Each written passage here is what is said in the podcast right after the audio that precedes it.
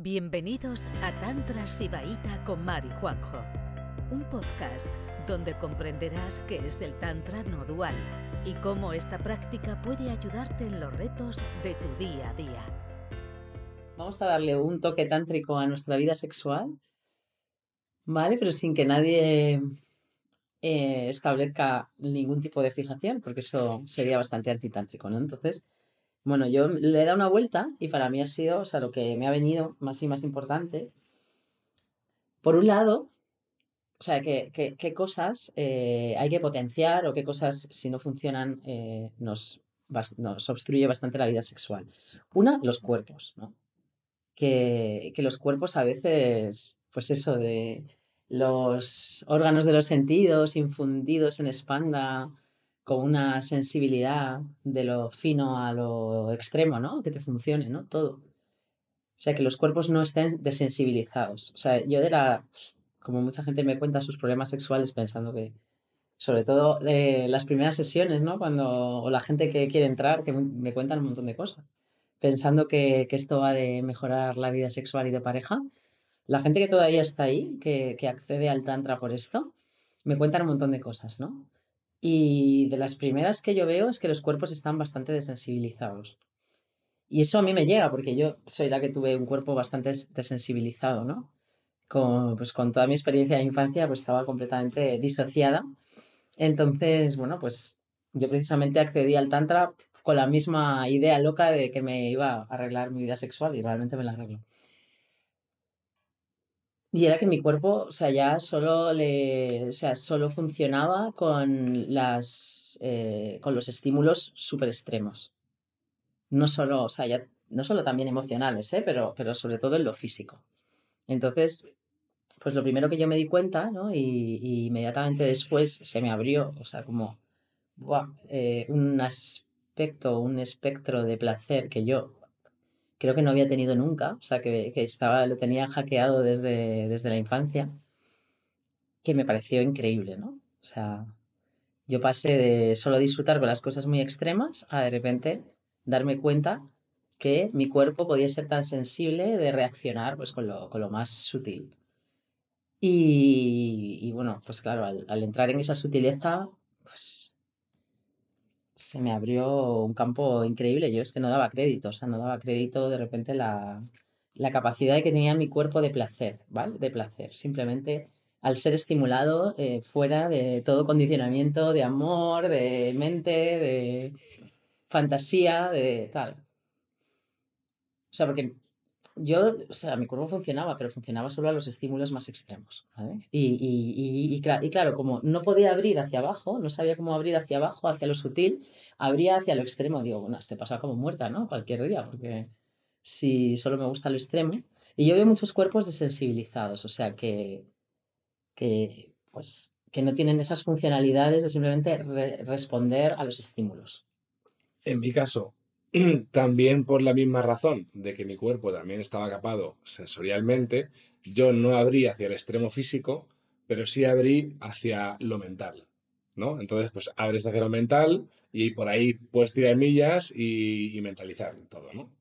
Pero bueno, eh, o sea, bueno, eso luego tiene consecuencias, eh, porque si lo miras, o sea, lo que vamos a hacer aquí es mirar todo con la gafas de la, de la consciencia, ¿no? Para identificar un poco pues, cuál es el sexo que, podemos disfrutar y al mismo tiempo ser sano y otro tipo de sexo que te va a llevar por unas ramas de la conciencia que luego a ver cómo vuelves. Que va a ser un, escape de conciencia, o sea, un escape, no sé, o sea, como que tú te creas un estado energético y eso es como un punto de que, que pierdes la conciencia, ¿no? A través de ciertas, o sea, de tu práctica sexual. Y eso pues le pasa a muchísima gente, ¿no? Lo de y bueno, pues volver a sensibilizar el cuerpo es lo que estamos haciendo la mayoría aquí con, con el tandava, resensibiliza el cuerpo, pero bueno, también el masaje muchísimo más. ¿Vale? Pero claro, es cómo se practica ese masaje, ¿no? O sea, liberando completamente la mente y, volviendo a dar oportunidad al cuerpo a que, a que responda a los estímulos como un cuerpo funcional, o sea, como lo que tu cuerpo nació sabiendo hacer, ¿vale? Porque yo creo que si eso no te funciona, en mi caso era así, o sea, yo estoy convencida, o sea, si eso no te funciona, si no puedes disfrutar de la estimulación más sutil fuera de, todo, todo despliegue mental y fuera de, de- todo estímulo extremo, te estás perdiendo mucha parte del, mucha parte del pastel, ¿no? Entonces, aquí hay un par de cosas que son importantes para definir, eh, pues, eh, cuando, pa- para identificar cuando el sexo eh, pues, va por lo consciente, y pues sexo consciente puede ser que te pegue un látigo, pero cuando va por lo consciente y cuando va por lo no consciente, ¿vale? Entonces, por ejemplo, hay un par de cosas que nosotros siempre decimos que están ligadas con lo que acabas de decir, que, o sea, si tú puedes disfrutar ¿no? De lo sutil y sensible y de echar un polvo mirándote a los ojos, respirando suave y puedes disfrutar de el polvo más animal de tu vida, ¿vale? Si tú puedes disfrutar de las dos cosas, guay, ¿vale? Tienes la capacidad de hacer las dos cosas, guay. Si hay un rango que no puedes, eh, bueno, te vas a mover en un rango, pero te vas a perder un cacho de pastel. Vas a, no vas a tener plenitud, no vas a tener to- toda la capacidad. ¿Vale? Eso es una cosa. Y otra cosa es que si tú dependes, o sea, es como dos baremos, ¿no? Para identificar de cuándo, cómo, cómo estamos de... Bueno, por eso nos vamos a meter ahora. con Ah, bueno, otro. vale, ok, Vale. ok, eso, Por ahora me quedo con lo de los cuerpos. ok, ok. Porque cuando, pues eso, cuando yo llegué a mi maestro tántrico, en plan, de- yo con todo mi drama de que era de masoquista extrema, yo, "Ah, fíjate, y se lo cuento, ¿no? Y no, es que ni se le cambió la cara, ¿no? Me dijo, vale, dice, dice hay gente que, que disfruta de este abanico, tú disfrutas de este. Dice, pero te falta disfrutar de este, ¿vale?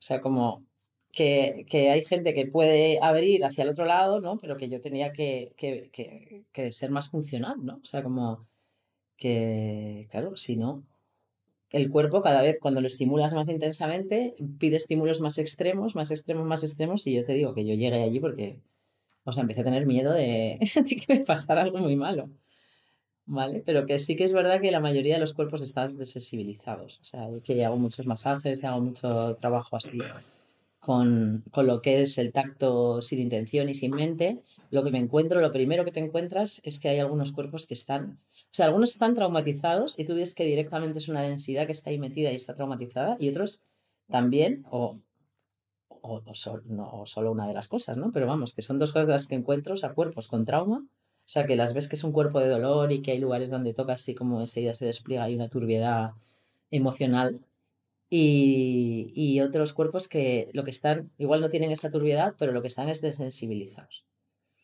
¿Vale? Entonces, claro, mucha gente, pues eso es como, claro, cada vez buscan pues al empotrador más empotrador, las tías, porque no sé qué, porque es que si no, no siento nada. Y claro, es que no sienten nada, ¿sabes? O sea, si no sientes que te empotran contra la pared y, y que, te, y que te mueven el, el, útero hacia arriba, no sienten nada, ¿no? Y es como, uff, porque yo una vez vi un, eh, una ecografía que lo puso Alicia Murillo de cómo es eh, una mujer cuando es empotrada violentamente y joder, lo vi me impactó, que me cambió muchísimo, eh, muchísimo mi, mi idea de, o sea, mi, mi vida sexual me cambió todo verlo, ¿no? Porque era realmente muy violento. Es como, ¿realmente queremos eso? O sea, siempre queremos estar en esas prácticas tan violentas que, que te remueve todo por... Es que era, era verlo con una ecografía y daba un pánico. Era como, ¿en serio? Y es como, encima estamos orgullosas de, ¡buah! Es que me han empotrado, no sé qué. En los hombres no sé cómo, cómo plantear eso. Luego ya abriré preguntas y me contáis, ¿no? Yo no estoy en el punto hombre. Pero sí que he tenido sexo con muchas mujeres y también, o sea, y eso, y decir, joder, porque, claro, yo ahí abrí un montón y cuando veo la sensibilidad que tengo yo y la sensibilidad que tienen otras chicas con las que interacciono, me quedo muerta. Digo, joder, pues esto se puede, porque si no, siempre estamos ahí por, por, unos lugares que, que nos castigan el cuerpo. Y creo que abrir al otro lado, o sea, a mí me encanta, ¿eh? que me sigue gustando cosas muy extremas, ya me habéis visto seguro que alguien en cualquier práctica extrema, pero eh, también he abierto todo eh, y me he esforzado, ¿sabes? Y me lo he tomado como algo, como una realización mía personal, abrirme a la sutileza y abrir a mis parejas también a la sutileza porque, porque por ahí hay un sitio que ya no hay más escalada, pero por el otro lado, en la sutileza, no hay fin. Es igual que en la fragmentación de las partículas ahí en la consciencia, pues en la sutileza no hay fin. O sea, sutileza es un mundo como infinito y, y transformador también, ¿no? Por... Hasta llegar al sexo tántrico. Un día, el otro día echamos un polvo que era como, joder, parecemos, No, no, luego vamos a hablar- parecemos los de Asturias. Luego vamos a hablar del sexo tántrico porque el sexo tántrico existe y lo descubrimos el otro día. Luego, luego vamos a hablar del sexo tántrico. Pero bueno, Pues eso, los cuerpos, no sé, cuéntame tú algo también, no sé, del... no, no, yo quiero pasar. Yo- claro, yo hablo de, de- desde mi punto de vista no, mujer, no, ¿no? tú, tú, tú lo has dicho todo muy bien. pero Yo quiero pasar al siguiente tema que es en el que yo soy profesional, que es la neurosis. Vale, entonces, luego por otro lado, es, claro, eh, ¿qué ocurre? Pues que a veces eso, pues tienes una relación y donde, claro, se enciende un fuego con una persona que acabas de conocer y que eso es fantástico, pero claro, ya sabemos todas las que hemos tenido parejas, que claro, eso hay que mantenerlo en el tiempo, ¿no? Y luego, que, a ver, que estamos en una la vida tántrica, que es aquí la hostia de vamos a romper todo el condicionamiento, vamos a romper todas las estructuras, vamos a salir de tal. Entonces, coño, vamos a explorar, no vamos a hacer o sea, que está genial, ya una vez nos hemos sensibilizado y esa parte la tenemos, ¡buah, que somos! Que pasa una mariposa a nuestro lado y, y nos estremecemos, ¿no? Pues una vez que tienes eso, eh, vamos a no hacer el misionero todos los días porque eso es un aburrimiento que no hay que, que no hay quien lo aguante, ¿no? Entonces, como luego viene, yo creo que esto es lo básico, o sea, que sin un cuerpo y tal infusionado bien en conciencia, vamos mal. Pero una vez que tienes eso ganado, allí te has esforzado, has hecho unos masajes, no sé qué, le has dedicado tiempo, respiración y tal, es como, bueno, vamos a explorar cosas divertidas, ¿no? Porque si no, vaya rollo, ¿no? O sea, al final te, vuelve, te vuelves asexual porque, porque estás aburrida de, de lo mismo, ¿no? Y entonces te abres a la exploración, claro, ¿qué ocurre en la exploración? Claro, y entra la mente, ¿no? Entra la mente, las... eh, pues eso, todo... Las narrativas y escenarios, que tal, porque, claro, si tú no abres ahí a ver qué te excita, pues ¿qué, qué vas a hacer, no? O sea, por- tendrás que explorar por algo que, que, que te llame, ¿no? Y entonces, si somos tántricas, yo creo que debemos ser pues, eh, pues, personas que tengamos un sexo creativo, divertido, que nos atrevamos a todo. Oye, que para luego decir no me gustó nada, pero por probar no se pierde nada, ¿no? Y claro, cuando en- cua- ahí ese es el problema, porque entra la mente, se mete por medio y hay veces que en ese querer explorar, o sea, nos metemos en una neurosis que, que puede ser pues otra capa más de mente a destruir. Creo que me entendéis todo, o sea, mm, tema súper peliagudo, o sea, cómo explorar tu sexualidad, enriquecerla y hacerla ultra divertida y fantástica sin engancharte a algunos aspectos mentales eh, eh, adictivos. Que ya está, yo lo, lo planteo y ahora ya sigue tú, porque tú puedes hacer un máster en eso. Bueno, a ver, del tema de, eh, del tema de las neurosis sexuales, eh, yo la dividiría en dos, ¿vale? Porque hay cosas que pasan dentro del núcleo de una pareja y hay cosas que ya llevamos puesto nosotros de antes, ¿vale? Entonces, eh, bueno, a ver, que todo se da, pero bueno, yo, o sea, el tema está, es muy fácil. O sea, el tema de la neurosis, o sea, un- una neurosis mental básicamente tiene mucho, tiene mucho que ver con la dependencia de llegar a ciertos estados de morbo o de placer de una manera determinada. ¿Vale? O sea, es como que la mente ya, como que has hecho una cosa ahí que te ha servido, ¿vale? De una experiencia pasada y tú quieres coger esa experiencia pasada y la proyectas hacia el futuro y siempre buscas ese tipo de, de cosas, pues sabes que te funcionan, ¿no? Entonces, tiene mucho que ver con, con la dependencia de llegar a ciertos estados de placer de una manera mecanizada, que puede ser mental o física, ¿vale? Eh, y ahí empieza toda la historia, ¿no? Porque ahí, claro, ahí sales de esgatantria. Entonces ahí ya es como buscar ahí lo mismo, ¿no? Entonces, eh, todo, todo empieza por ahí. Eh, entonces, claro, las, proyecciones. Pues aquí la mente juega un papel importante, ¿vale? Porque coge cosas del pasado, las proyecta al futuro, eh, y porque, sobre todo, todo el pensamiento Tú cuando, te, cuando, llegas al éxtasis o cuando llegas a cuando llegas al orgasmo a través de una a través de la mente y la mente puede ser simplemente que tengas la imagen de que te empotren y de repente lo, lo ejecutas y de repente pues e- ese pensamiento cobra vida, ¿vale? Como que eh, el, el éxtasis sexual asociado a un sistema mental, de repente ese, ese sistema mental lo enciende y lo hace más fuerte. Hasta que el sistema mental se convierte en una movida gorda, gorda, súper asociado a quién eres tú y a tu sexualidad Y a tu ser individual. y a tu ser- de, de tu ser individual, ¿vale? Y, te- y- y para quitarte eso, que es que encima lo que te da, lo que te da vidilla, lo que disfrutas y lo que tal, para salir de ahí, ¿sabes? Vuelves a. te- tienes que pasar por la tiza. ¿Sabes? El famoso estado de tiza de, de decir, joder, y si me quito esto, pues menos mierda, ¿no? Pero tienes que, tienes que pasar por la tiza, no sé si me estás entendiendo. ¿Vale? No sé, Algunas, algunas habéis pasado por este proceso ya, pero vamos. Eh, claro que voy, que. mm, hay que tener mucho cuidado con, con nuestra propia idea de la sexualidad. ¿Vale? De qué nos gusta, qué no nos gusta, qué podemos disfrutar del pasado, lo que así. buscamos. Yo Yo, soy así, tal y cual, ¿vale? Porque, porque eso, bueno, determina mucho, la sexualidad y al final es un punto, suele ser un punto de escapada de conciencia. Es un- pues suele ser un punto de escape de conciencia. ¿Vale? Estoy hablando en un poco, en términos un poco abstractos porque es la única manera de englobar todas las casuísticas, pero luego cuando, cuando, cuando vayamos a, pregun- a preguntas y respuestas, pues ya nos metemos en cosas más concretas si queréis. Y nada, y eso es lo que dice Mar, el tema de las parejas, pues a ver, el primer demonio de la pareja, que el 99% de las personas que están en pareja no lo logran superar, pues es el demonio de la, de la normalidad, ¿no? De la... De, al De, final- de no innovar. de no innovar. Entonces, de, de- de- no innovar y de que pues, al final pierdes la libido y al final buscas otras cosas porque te aburres o no sé qué. Bueno, ahí pasan muchas cosas, ¿no? Claro, y la sensación esta de que todo es nuevo y tal solo se, se consigue cuando los cuerpos están muy sensibilizados y muy afinados.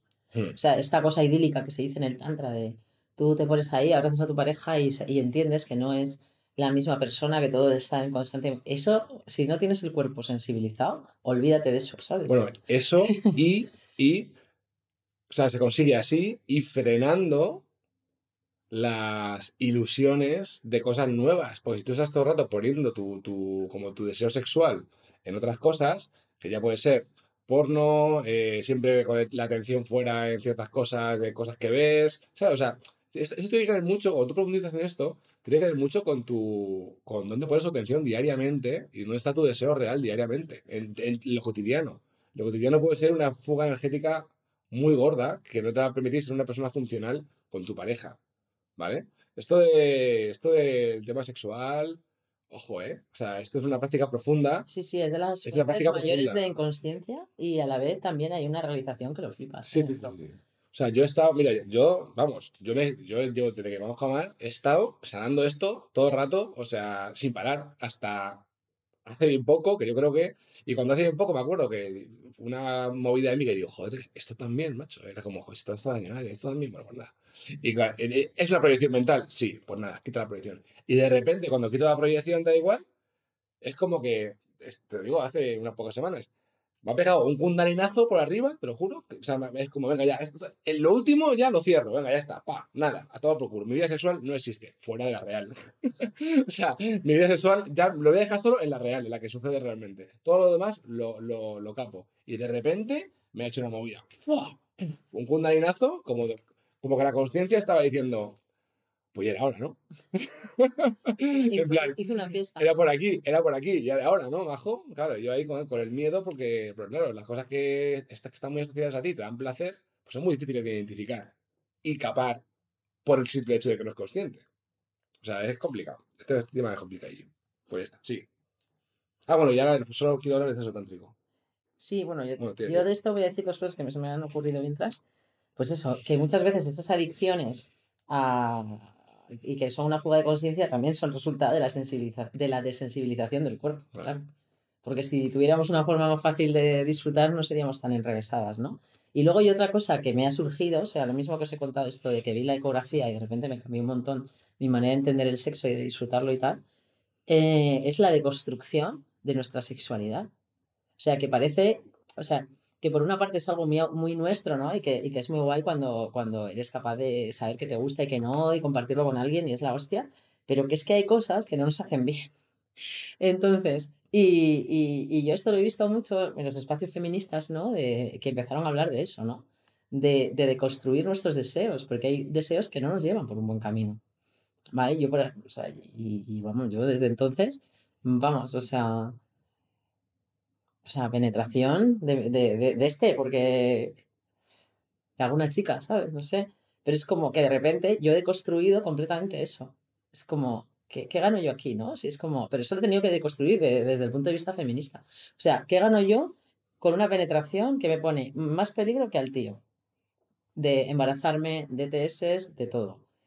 Que le, cuando has, has sensibilizado tu cuerpo, es- puede ser que sea de las cosas que menos disfrutas. Sobre todo con una persona extraña que no te, sabes, que no sabes ponerlo ahí a tu sitio, a tu manera para que te dé placer.